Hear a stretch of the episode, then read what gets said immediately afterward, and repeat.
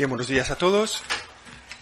Gracias por su presencia en esta rueda de prensa para dar cuenta de los trabajos de la 123 Asamblea Plenaria de la Conferencia Episcopal Española. Pedirles disculpas por nuestro retraso. Los trabajos están continuando y están ahora en el estudio y aprobación de las últimas decisiones y eso nos ha traído un poco descuadrados del tiempo. Así que les pido disculpas por este retraso. Eh, para dar cuenta del trabajo de la Asamblea Plenaria, como siempre está don César García Magán. Francisco César García Magán es el obispo auxiliar de Toledo, es el portavoz de la Conferencia Episcopal Española, secretario general. Buenos días a, todos y todas. Reitero también la petición de, perdón por el retraso, porque es que me he ausentado del aula y seguimos, seguimos trabajando.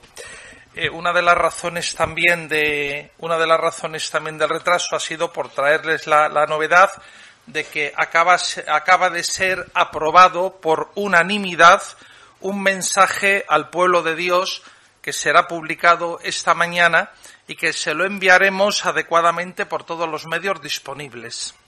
Acaba de ser aprobado y será distribuido. También decirles que se ha aprobado también el proceso de trabajos para un plan de reparación integral de las víctimas que será desarrollado por los órganos competentes de la conferencia episcopal. Es decir, ese mensaje al pueblo de Dios es una palabra que queremos enviar y este plan mm, de reparación integral cuyo esquema y cuyos trabajos ITER de trabajos ha aprobado también la plenaria, pues es lo que queremos, eh, lo que queremos hacer. Eh, por otra parte, eh, decirles que en esta asamblea plenaria, la 123, han participado por primera vez los obispos de Alcalá de Henares, Monseñor Antonio Prieto, eh, el obispo de Ávila, Monseñor Jesús Rico, y los obispos auxiliares de Sevilla, Monseñor Ramón Darío Valdivia y Monseñor Teodoro León. También la conferencia episcopal, la plenaria, ha aprobado el proyecto en favor de la dignidad de la persona, en el que se han implicado los departamentos de Pastoral de la Salud, que está integrado en, la Subcomisión para Acción Caritativa y Social y la Subcomisión para Migraciones y Movilidad Humana. Este proyecto se inspira en el, en el documento Fieles al Envío Misionero y quiere abordar conjuntamente diversas problemáticas de la actualidad que afectan a la vida, a la dignidad de la persona, a la familia y a la sociedad. Por ejemplo, preocupa el, consumo creciente de pornografía a edades más prontas a través de Internet, eh, la banalización de la sexualidad, el consumo de prostitución y la salud y la explotación sexual, la salud mental o las adicciones se quieren analizar estas cuestiones y sus consecuencias con distintos expertos. Eh, también se ha aprobado, acaba de ser aprobado en este momento por unanimidad, pues la propuesta de la Subcomisión Episcopal para Relaciones Interconfesionales y Diálogo Interreligioso de una mesa de diálogo interconfesional. La mesa de diálogo interconfesional de España entre la Iglesia Católica y las distintas confesiones cristianas. Esa subcomisión está presidida por Monseñor Francisco Conesa. Esta iniciativa surge de un grupo de representantes de confesiones cristianas a raíz de la celebración conjunta del Día de la Fraternidad el pasado 16 de febrero del 22. Ya se había actuado conjuntamente con los hermanos cristianos en otras ocasiones, como por ejemplo la aprobación de la ley de la eutanasia o el aborto. Si recuerdan algunos de ustedes, tuvimos aquí un acto, una declaración en defensa de la vida con las distintas confesiones cristianas, incluso con creyentes de otras religiones. Y la intención de la mesa es promover una actitud propositiva de todos los cristianos, no condicionados por las circunstancias, pero que afectan a todos. También ha aprobado la Asamblea Plenaria ha aprobado las orientaciones sobre las retransmisiones de celebraciones litúrgicas mm, por los por medios de, comunicación. Ha sido presentada por los presidentes de las comisiones episcopales para las comunicaciones sociales, Monseñor Lorca y Monseñor eh, Leonardo Lemus, presidente de la Comisión para Liturgia. Son unas orientaciones para ayudar a los sacerdotes y técnicos en las retransmisiones eucarísticas. Eh, el último directorio vigente era de 1986 y como ustedes saben mejor que yo, los cambios en el ámbito comunicativo pues han sido pues no pequeños y entonces pues se quería eh, se quería pues mm, estas nuevas orientaciones para dignificar las eucaristías que se transmiten y bueno con unas indicaciones propias que se dan. También se ha aprobado en esta asamblea plenaria, como ven ustedes, ha habido una producción normativa y de orientaciones no, no, no pequeña. Llevamos días de intenso trabajo los obispos, les puedo asegurar. Él hace el reglamento del órgano de cumplimiento normativo, lo que se conoce como compliance. Hace un año la Asamblea Plenaria aprobaba ya el sistema de cumplimiento normativo para la conferencia episcopal y quedaba desarrollarlo pues en el reglamento y en este sentido el Consejo Episcopal de Asuntos Jurídicos que preside Monseñor Casimiro López pues trabajó ese proyecto de reglamento que ha sido aprobado por la plenaria. También hemos tenido informaciones, como siempre ocurre en las plenarias, de las distintas comisiones episcopales. Eh, hemos recibido información del Congreso la Iglesia en la Educación, que se, ha celebrado, se está celebrando en distintas fases y que tendrá lugar en Madrid el sábado 24 de febrero del año próximo. Y además eh, participaron al equipo de trabajo numeroso que están llevando a cabo las distintas mesas de diálogo y perspectivas de este Congreso. Eh, hay laicos, laicas, eh, consagrados, consagradas, sacerdotes implicados en el ámbito educativo, sea en los colegios concertados, sea en la pública, sea en el ámbito también educativo no reglado, y eh, como una reflexión. También hemos recibido información en febrero del 16 al 18, en febrero del 24, tendrá lugar en Madrid el Encuentro Nacional sobre el primer anuncio, que está organizado por la Comisión Episcopal para Laicos, Familia y Vida, que preside Monseñor Escribano, y que es como una consecuencia, si quieren ustedes, del Congreso, del Congreso de Laicos. Esta comisión es un, trabajo que aprobó la plenaria del 22, la propuesta de, de, esta comisión, y que culmina, se viene trabajando desde el 22 y culmina en este encuentro que es ofrecer y reflexionar sobre las herramientas pastorales del primer anuncio como una de las prioridades pastorales que en este momento tenemos en, las distintas iglesias de España, también a la luz del sínodo. Ahora, en estos momentos, Monseñor Escribano, eh, presidente de esa comisión que les decía de Laicos, Familia y Vida, está informando sobre un proyecto marco de pastoral de juventud que depende directamente de la subcomisión episcopal para adolescencia y juventud e infancia.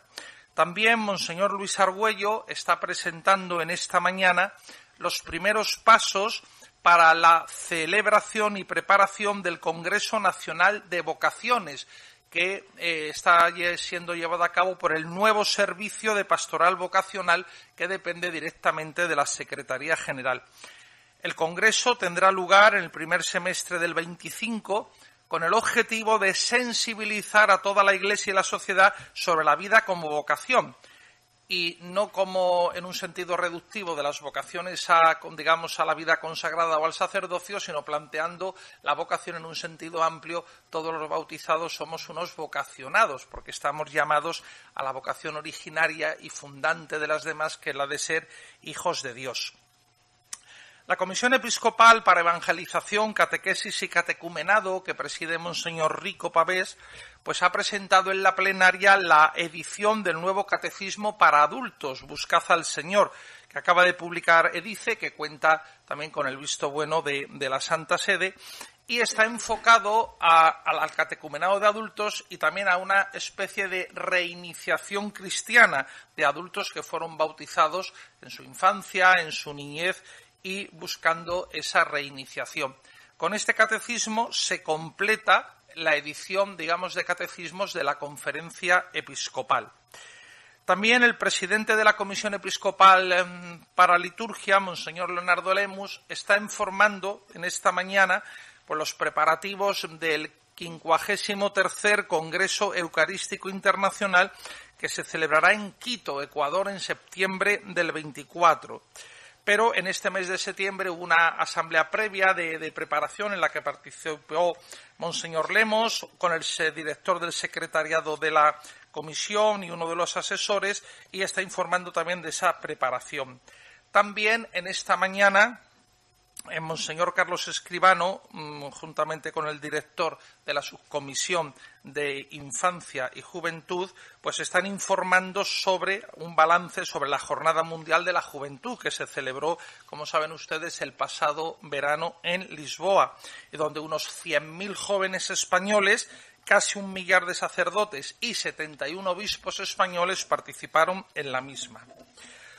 Otros temas del orden del día que hemos desarrollado pues ha sido un diálogo, una información sobre la decimosexta Asamblea General Ordinaria del Sínodo que se celebró en, Roma del 4 al 29 de octubre, en el que, como saben ustedes, participaron el cardenal Juan José Omeya como miembro nato de la Secretaría General del Sínodo, Monseñor Vicente Jiménez Zamora, arzobispo emérito de Zaragoza, como coordinador del equipo sinodal de la Conferencia Episcopal, Monseñor Luis Argüello, que, fue miembro de ese equipo que fue elegido por la Asamblea Plenaria, y Monseñor Francisco Conesa, presidente de la Subcomisión para Relaciones Interconfesionales, también elegido por la Plenaria.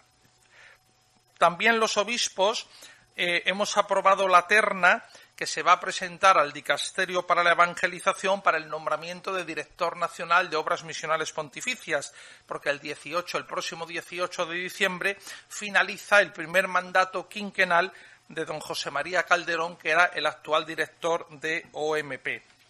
También los la plenaria ha aprobado adherirse a la petición de los padres carmelitas de declarar a Santa Teresa Benedicta de la Cruz, Edith Stein, como doctora de la Iglesia Universal y asimismo eh, nos hemos unido, hemos acogido, hemos aprobado pues eh, unirnos a la petición que la Conferencia Episcopal de Inglaterra y Gales ha dirigido al Santo Padre para que se declare doctor de la Iglesia Universal a San John Henry Newman como doctor. Eh, en esta plenaria también se ha recibido información del obispo delegado para la COMEC, Monseñor Juan Antonio Martínez Camino, sobre la COMEC y, los trabajos de, este organismo, que como saben ustedes es de coordinación de las conferencias episcopales pertenecientes al ámbito de la Unión Europea y cuya sede está en Bruselas. Ahora también en esta mañana el rector del pontificio, el nuevo rector del Pontificio Colegio Español de San José, don Carlos Comendador estaba informando sobre el colegio nuevo, porque como saben, pues este verano fue eh, nombrado el rector, eh, Monseñor Jesús Rico, que es el nuevo obispo de Ávila. Y también ayer teníamos la información del nuevo rector de la Universidad Pontificia de Salamanca, don Santiago García Jalón. En esta mañana también en otros asuntos de seguimiento se, está recibiendo información sobre Ábside, sobre el grupo Ábside y también se ha recibido información de las OMP. También, como es habitual en esta plenaria de noviembre, en esta plenaria de otoño, se han aprobado por parte de la plenaria los balances y liquidación presupuestaria del año 2023 y se han aprobado eh, los criterios de reparto del Fondo Común Interdiocesano y el presupuesto de esta Casa, de la Conferencia Episcopal Española. En el ámbito de las asociaciones nacionales, en esta Asamblea los obispos hemos aprobado los estatutos de la Federación Pública de Ámbito Nacional Apostolado de la Divina Misericordia en España y los estatutos de la Fundación Educativa Pía Autónoma Privada Carmelitas Misioneras Teresianas.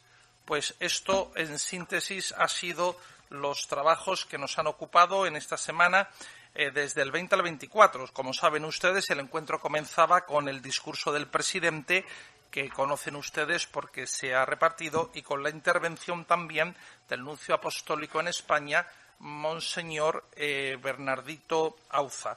Con respecto a los presupuestos y a los balances, decirles que en las próximas semanas será presentado, serán presentados por el vicesecretario para Asuntos Económicos, don Fernando Jiménez Barrio Canal. Bien, pues vamos entonces a las preguntas. Eh, micro primero. Si me recuerdan su nombre, o sea, su nombre y, medio se lo, se lo haga. Si me recuerda su nombre y medio, se lo agradezco, señora. Hola, ¿qué tal? Buenos días. Soy Eva Pellegrí, eh, de TV3. Le quería pedir si nos puede dar más detalles de este plan integral de reparación, en qué consistirá, si van a participar en el fondo de indemnización propuesto por Ángel Gabilondo.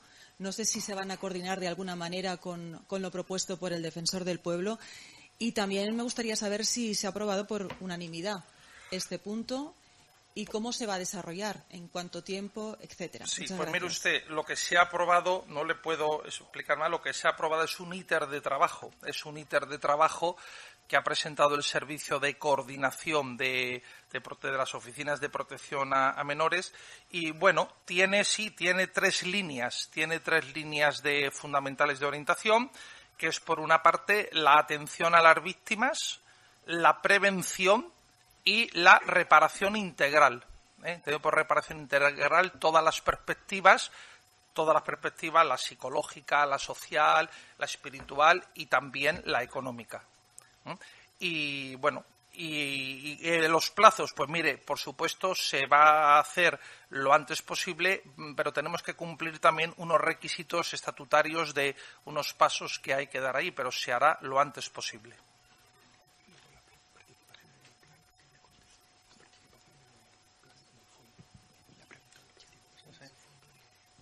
Bueno, ahí ya dijimos, sí, lo del fondo.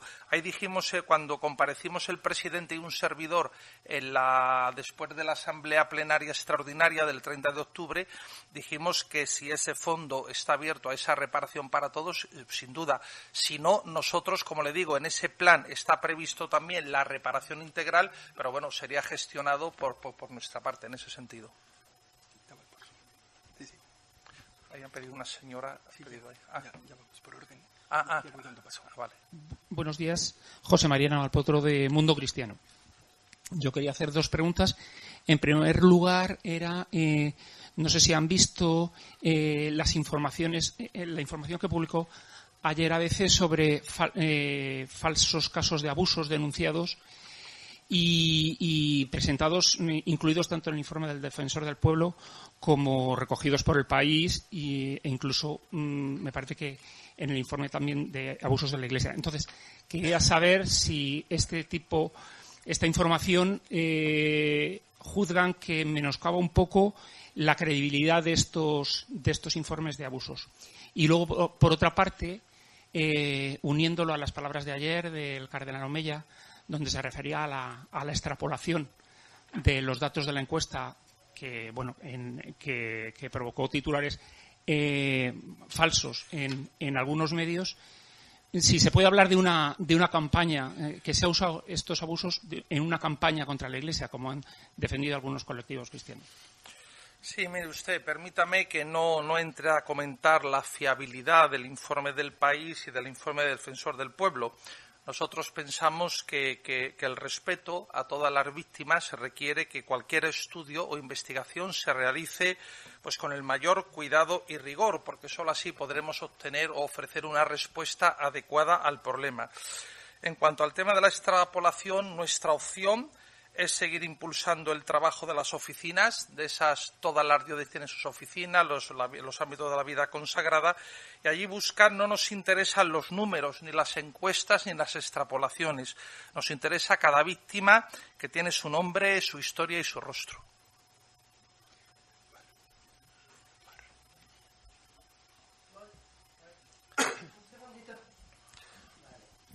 Buenos días. Eh, yo quería que me aclararas que no... ¿Me recuerdas su nombre y su medio, por favor? Más Rey, de la sexta de informativos. Bueno, de todo.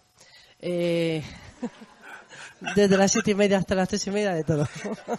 Tiene trabajo, tiene trabajo. ánimo, ánimo, ¿eh? Bueno, quería... No me ha quedado muy claro en ese plan de reparación integral a las víctimas eh, las indemnizaciones si la Iglesia se va a hacer cargo de, lo que corresponde a los abusos perpetrados por la Iglesia y no del resto. Y luego si le van a comentar, claro, no, porque en algún lado he, leído que eh, se harían cargos siempre y cuando se indemnizase a todas las víctimas de abusos. Vale, me lo aclara porque no, lo tengo claro. Y luego si le van a comentar eh, todo este plan de reparación el próximo día 28 al Papa. Gracias. Sí. Mire, no es que digamos que no vamos a reparar si no se repara al, resto, sino que la gestión de esas reparaciones, la Iglesia va a reparar siempre, siempre. Lo que hemos dicho es que en la que la Iglesia se hace cargo de indemnizaciones, en primer lugar, por supuesto, si media una sentencia judicial. Y si no hay sentencia judicial, porque a lo mejor puede haber circunstancias que no permiten esa sentencia, también lo vamos a hacer. También lo vamos a hacer.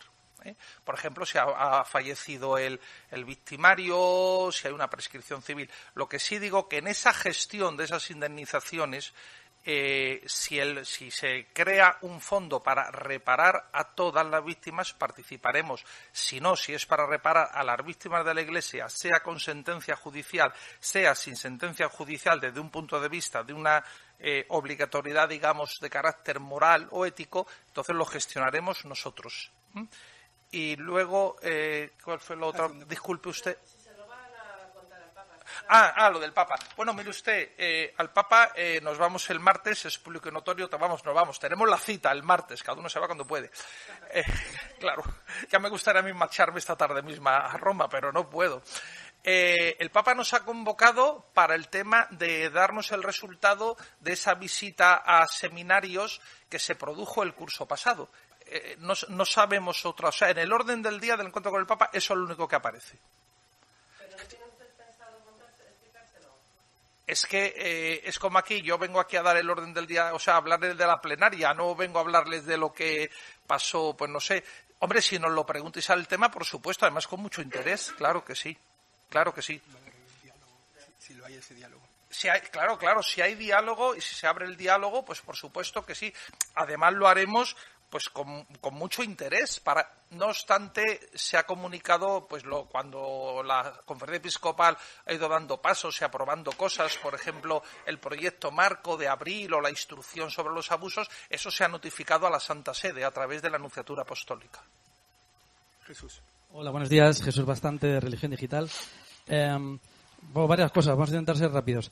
Eh, en cuanto al mensaje, que todavía no, no, lo conocemos, pero quería que nos, que nos diera las, las claves de qué hablan al, pueblo fiel. Entiendo que no hablan solo de abusos, sino hablan también de la situación política, aunque ayer sacaron una nota. Eh, ¿De qué hablan? ¿Cuáles son los, los puntos importantes? Luego, respecto al, al plan de indemnización integral, entiendo que no esperan ustedes a la auditoría de Cremades. Eh, ¿Qué ha pasado con la auditoría de Cremades? ¿Se ha tomado una decisión sobre la auditoría de Cremades? Eh, ¿Qué va a suceder? Ellos dicen que tienen intención de presentarlo el día 14 de diciembre. ¿Lo pueden hacer sin su permiso? Em, respecto a la reunión del Papa, soy muy breve.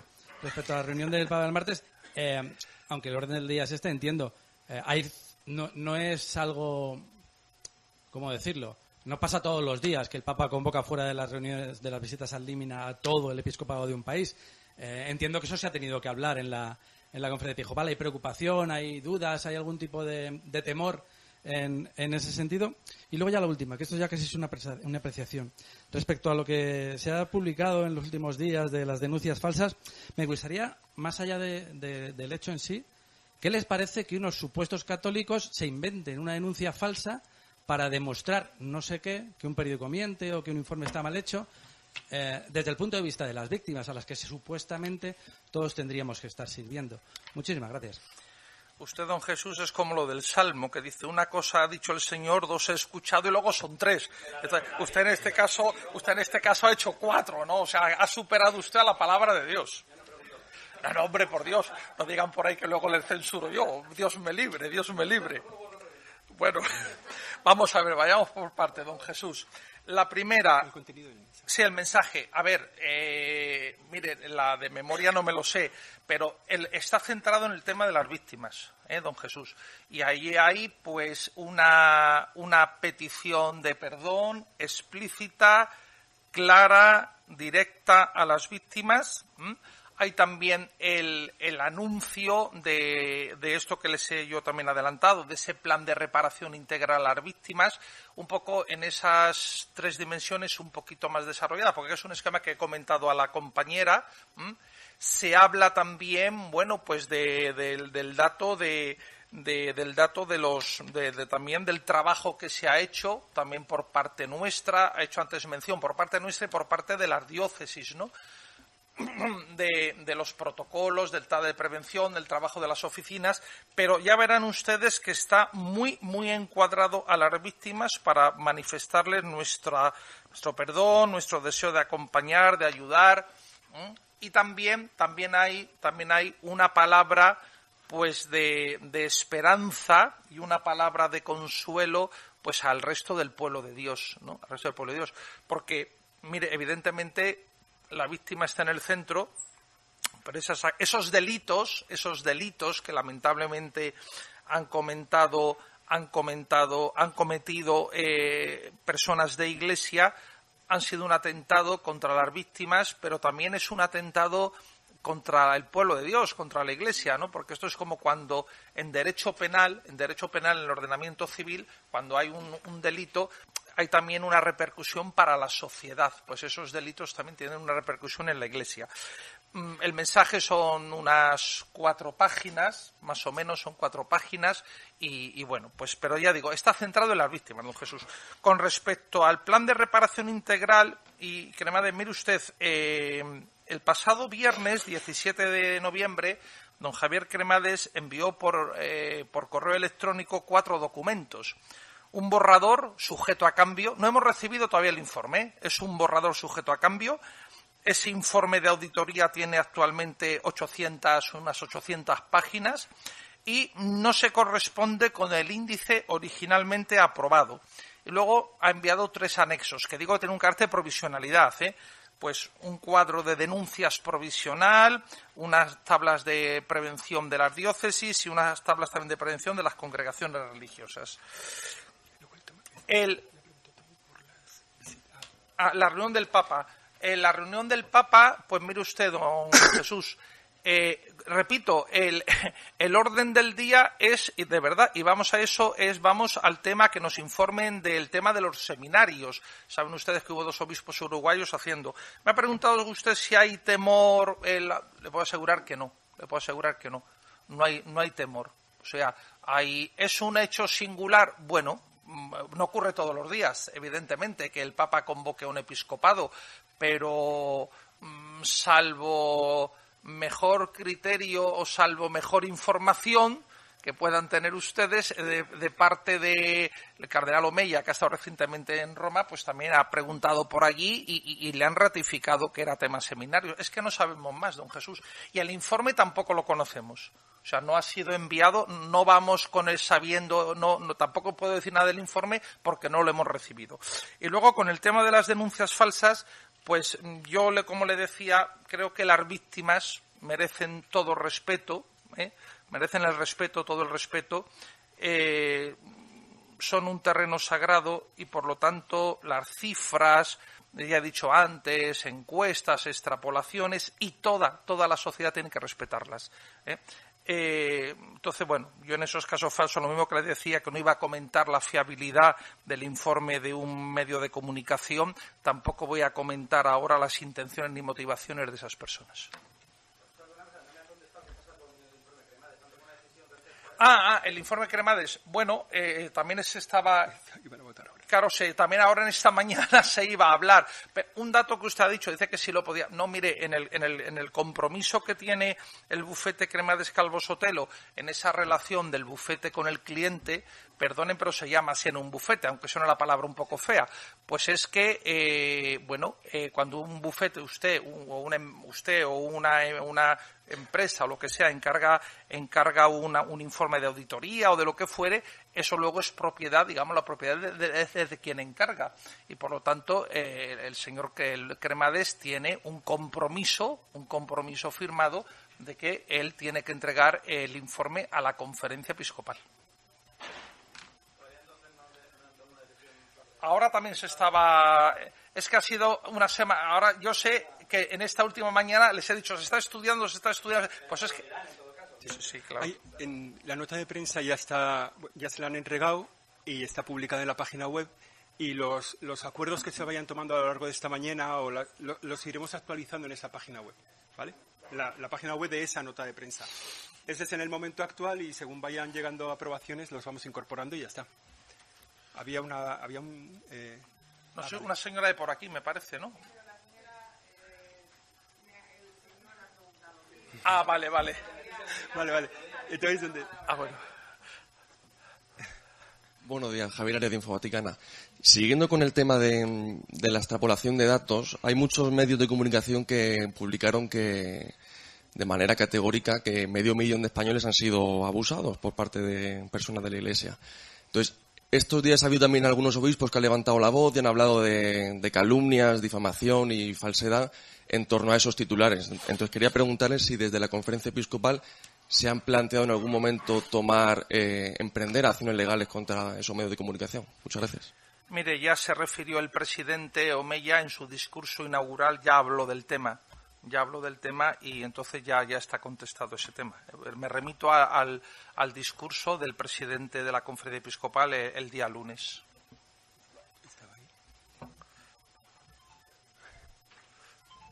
Hola, buenos días. Ana Isabel Jiménez de Radio Televisión Diocesana. Justo ayer se cumplía un año de su nombramiento como secretario general de la Conferencia Episcopal Española. Eh, bueno, pues ya sabe que a los periodistas nos gusta mucho esto de los balances, ¿no? Aunque sería muy difícil hacer un balance de este año porque ha sido bastante intenso, sí que nos gusta, me gustaría que nos diera dos, tres claves de cómo ha sido esto. Pues sí, efectivamente, fue ayer, pasado un año. Pues mire, lo primero que le digo, que ha sido un año tan intenso que me parece que ya llevara, yo que sé, tres o cuatro años en el cargo. Y apenas llevo uno y me faltan, y me faltan cuatro, eh, salvo que los superiores dispongan otra cosa. Eh, pues mire, ¿qué le diría? Pues en primer lugar que es una experiencia de, eh, enriquecimiento, es una riqueza. Es una riqueza, pues estar eh, en, un, servicio, y esa sería la segunda idea, que es un servicio, así lo he vivido y también se lo he transmitido a mis colaboradores más cercanos, que es un servicio que prestamos a los señores obispos, pero a todas las realidades eclesiales de España, diócesis, vida consagrada. Y es un servicio enriquecedor, porque estar en contacto con la realidad viva de la Iglesia, con obispos, con sacerdotes, con vida consagrada, con asociaciones, con fundaciones, con también con, periodistas, aunque no se lo crean, también es enriquecedor ¿eh? estar aquí contactándolo con ustedes, aunque sea cada cierto tiempo, pues es un bagaje que, por el que yo doy gracias a Dios. Luego, evidentemente, doña Ana, pues como pasa en todos los ámbitos, también en los ámbitos eclesiales y ustedes en sus ámbitos familiares, profesionales, pues cada día o hay días que tienen su cara y su cruz, ¿no?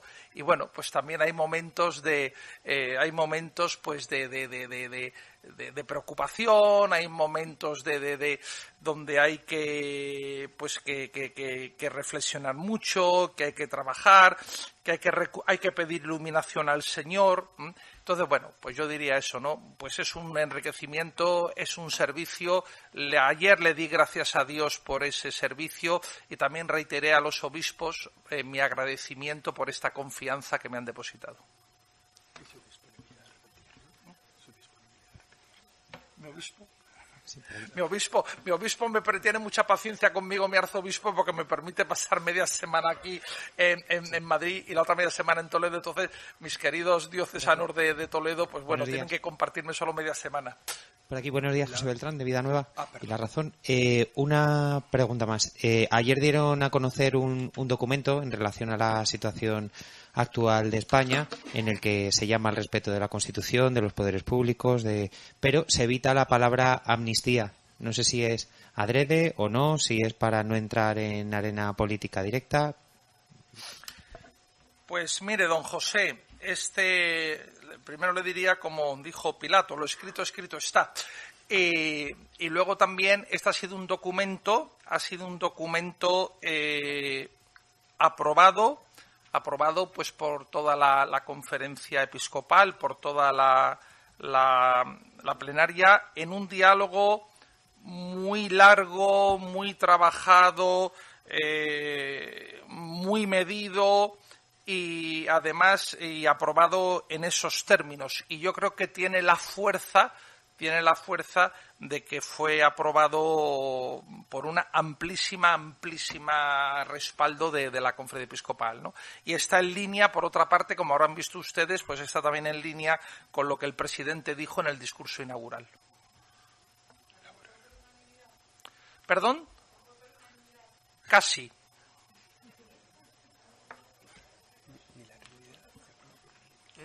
Claro. Laura, ¿no? Casi. Eh, buenos días, Laura Ramírez de Europa Press.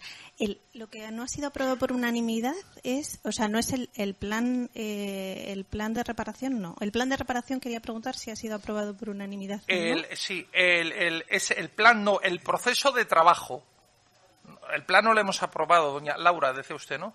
Sí. Doña Laura, eh, yo he dicho que se ha aprobado el proceso de trabajo para el plan de, de, reparación. El plan lo tenemos ahora, hay que armarlo, hay que construirlo en esas tres direcciones que le indica su compañera. Sí, sí, ese proceso de trabajo fue también aprobado unánimemente. Ah, vale. ¿Y, ¿Y qué cambia con respecto a lo que se ha estado trabajando hasta ahora? Eh, ese plan? O sea, ¿qué cambia la forma de trabajar? Y luego, eh, si como contempla indemnizaciones económicas a las víctimas, no sé si barajan algunas cantidades para esas indemnizaciones o, o qué tabla seguir para, para ofrecer esas indemnizaciones económicas. Y, y, bueno, por otra parte también quería preguntarles, esta semana pues se ha formado el nuevo gobierno, quería pedirles una, valoración, eh, si han podido comentar algo. También eh, el, presidente del, del, gobierno habló de los abusos también en, eh, su discurso. ¿Qué valoración hacen de tanto la formación del gobierno como que se introdujera ese, es, los abusos en, en su discurso? Gracias. Sí, vamos a ver. El, el plan es eh, una continuidad, en, el, ese sentido que usted señalaba, una continuidad en lo que se venía ya haciendo. No es que partamos de la nada o partemos de cero, sino que hay una estructuración, ¿no? Una estructuración también donde bueno se, ha, se, ha, se, está estudiando se ha estudiado pues a raíz del, del defensor de la, del informe del defensor de, de, del pueblo no le puedo no le puedo especificar más con el tema que dice usted de las tablas económicas y demás porque todavía no está articulado. Lo que sí reitero eh, que se, lo que está determinado por sentencia judicial hay que atenerse a lo que sea la sentencia judicial. Lo que una sentencia judicial pues obliga al pago, sea al victimario, sea en su caso, sea una responsabilidad civil subsidiaria. Pero lo mismo también los casos que no se puedan llevar a juicio, como he dicho antes, que no puedan tener una sentencia judicial, pues también habrá, se van a estudiar para que haya también esa reparación como una obligación moral. Luego, con respecto a lo que me decía usted del, presidente, mire, eh, lo que el presidente Sánchez dijo literalmente en su discurso fue, si oyen ustedes el audio, vamos a actuar contra los abusos sexuales a menores, dijo. También aquellos que se cometieron en el seno de la Iglesia. El informe que ha presentado el defensor del pueblo revela la magnitud y la gravedad de este problema y nos interpela a todas las instituciones públicas. Eh, repito, el presidente dijo, vamos a actuar contra los abusos sexuales a menores, también aquellos que se cometieron en el seno de la Iglesia. Entonces, yo creo que en este sentido el presidente Sánchez ha dado un paso en reconocer que los abusos es un grave problema social y que hay que ayudar a todas las víctimas de abusos. Y también, y claro, no solo a las de la Iglesia, sino a todas. Y creo que eso es una pues creo que eso es una buena noticia para, para toda la sociedad.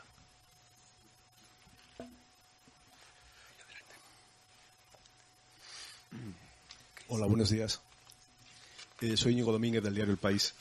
Eh, quería mm, preguntarle eh, por dos cosas que ya ha dicho y no sé, quizá no lo he entendido bien, seguramente es culpa mía para ver si me lo podía precisar, que son dos. Una, sobre el asunto de Cremades, eh, la conferencia episcopal había dado un ultimátum, eh, el, despacho dijo que no iba a cumplirlo.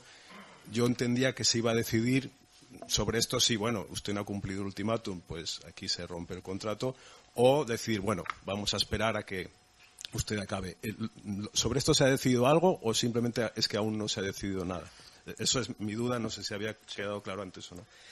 Y la otra precisión eh, que acaba de decir eh, sobre estos, este íter de, trabajo para establecer procedimientos de reparación, eh, también económica, ha, ha, mencionado en los casos en los que no haya sentencia judicial, que obviamente pues no están cubiertos, pues la Iglesia accede a buscar fórmulas para repararlos. ¿no? Creo que ha dicho también incluso cuando el victimario haya fallecido. Entiendo que hasta, ahora, por lo menos en, la última guía que se aprobó, ese, supuesto no estaba contemplado. Entonces, esto quizás es una novedad si me confirma que, es así, ¿no? Y en, entiendo entonces que se, estudiarán la, las posibles peticiones de todas las personas que, lo pidan, ¿no? Estas son las dos precisiones que quería que me hiciera. Luego tenía eh, dos preguntas sobre también sobre este, este plan de trabajo eh, integral de, reparación. Una es si tienen calculado ya un fondo específico para esto eh, y de qué cuantía sería y si contemplan, por ejemplo, opciones como las de la Iglesia francesa de, vender patrimonio para, para, sufragarlo. Y la segunda pregunta, perdone que me ramifique con, más preguntas, si no luego se las recuerdo. Eh, hasta ahora, como ha dicho que esto no es una, simplemente se continúa con un trabajo que ya se estaba haciendo, o sea que no hay nada nuevo. Si, entonces me puede decir hasta ahora cuántas indemnizaciones eh, se han pagado, eh, que, si tiene el dato, y, por cuánto importe el, total de ellas, ¿no? que quizá ahora no, lo tiene, pero no sé si existe ese dato. Y ya por último, le prometo es la última. La, es sobre este asunto que ha salido sobre la información de ABC de un grupo de católicos que, inventó un, falso caso de abusos. ¿no? Eh, el, presidente de la episcopal eh, fue muy duro y, muy severo eh, con los medios a los que acusó de, de, mentir con la intención de engañar, ¿no? Entonces, en este caso que se ha producido eh, exactamente esto, quería saber si a los grupos de católicos que, pueden hacer estas cosas, pues usted los desautoriza o aprueba este tipo de iniciativas. Gracias. Sí, don Íñigo, le, puedo, le puedo hacer una broma ha ganado usted a don Jesús en las preguntas, ¿eh? Ha ganado usted a don Jesús, o sea...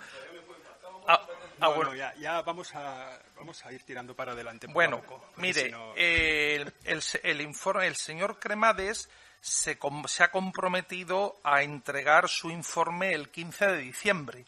Ahora lo que tenemos, como le he dicho, es una, un avance, ¿eh? un avance provisional, ¿eh? un avance provisional.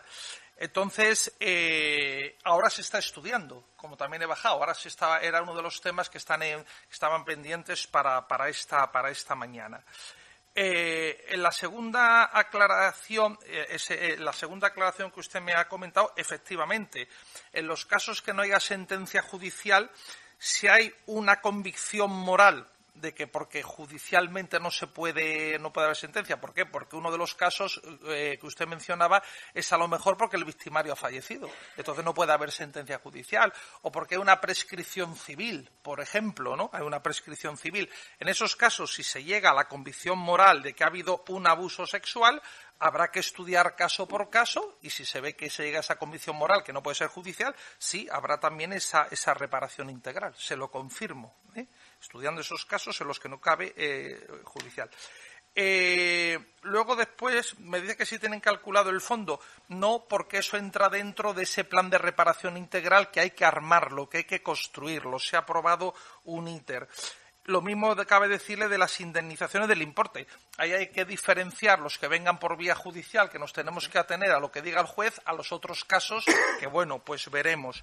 Y luego, eh, en cuanto, también el fondo, mire, en principio, en principio lo tienen que pagar los victimarios, los victimarios, que son los que han hecho el, delito, y en su caso las instituciones implicadas.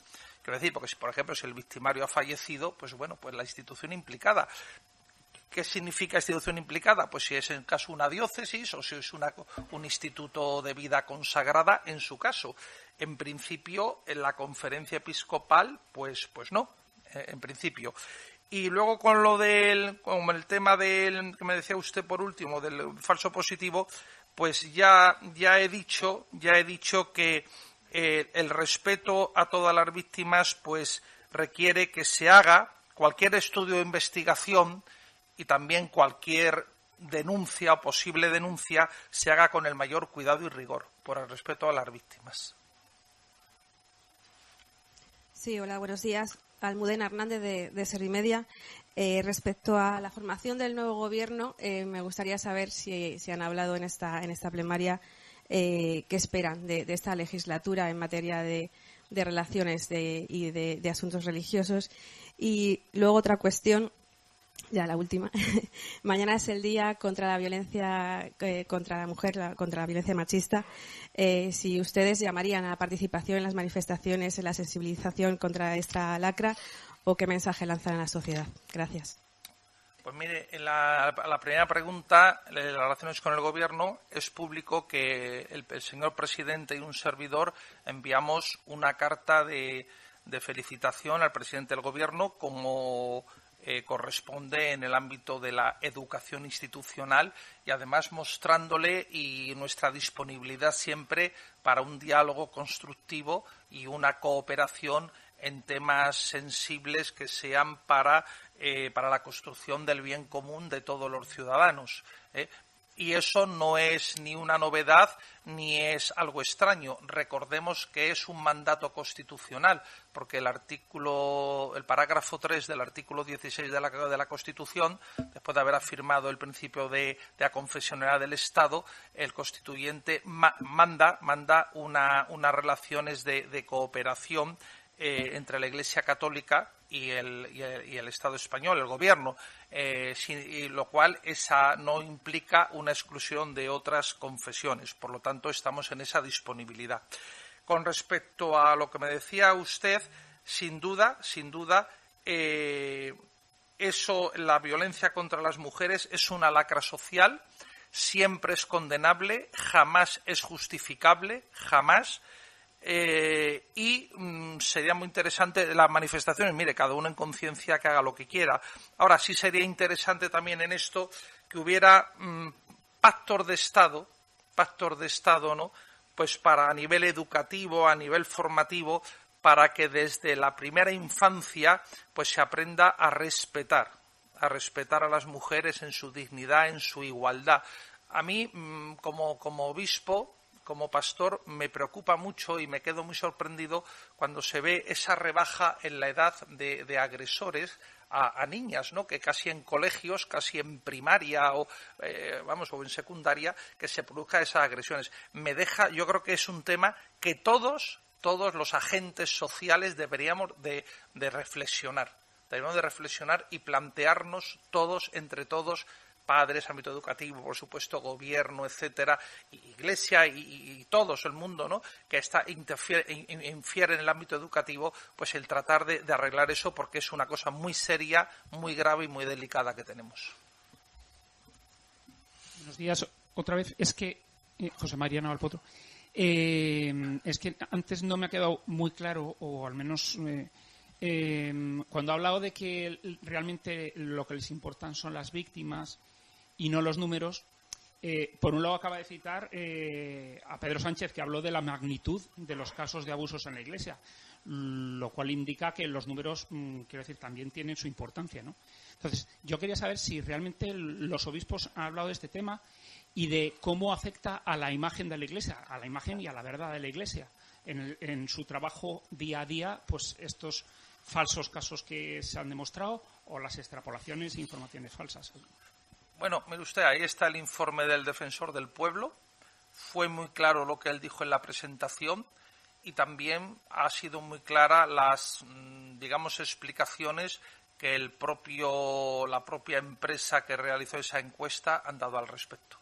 Eh, han dado al respecto. O sea que y mire, es que me está, yo me he salido del aula, me he salido del aula de la plenaria y me, cuando vuelva allí me van a tirar de las orejas los obispos, ¿eh? porque estoy allí, les he dejado colgados. Vamos a ir luego ahí Si me permite otra pregunta. Me gustaría saber, no está en el orden del día, pero si me permite, eh, si está sobre la mesa la posibilidad que el presidente de la conferencia episcopal actúe como mediador en las negociaciones para desarrollar la ley de amnistía entre los partidos independentistas y el gobierno español y, en todo caso, cómo vería esta posibilidad. Muchas gracias. No está sobre la mesa ni se ha hablado. Eh, Ramón, eh,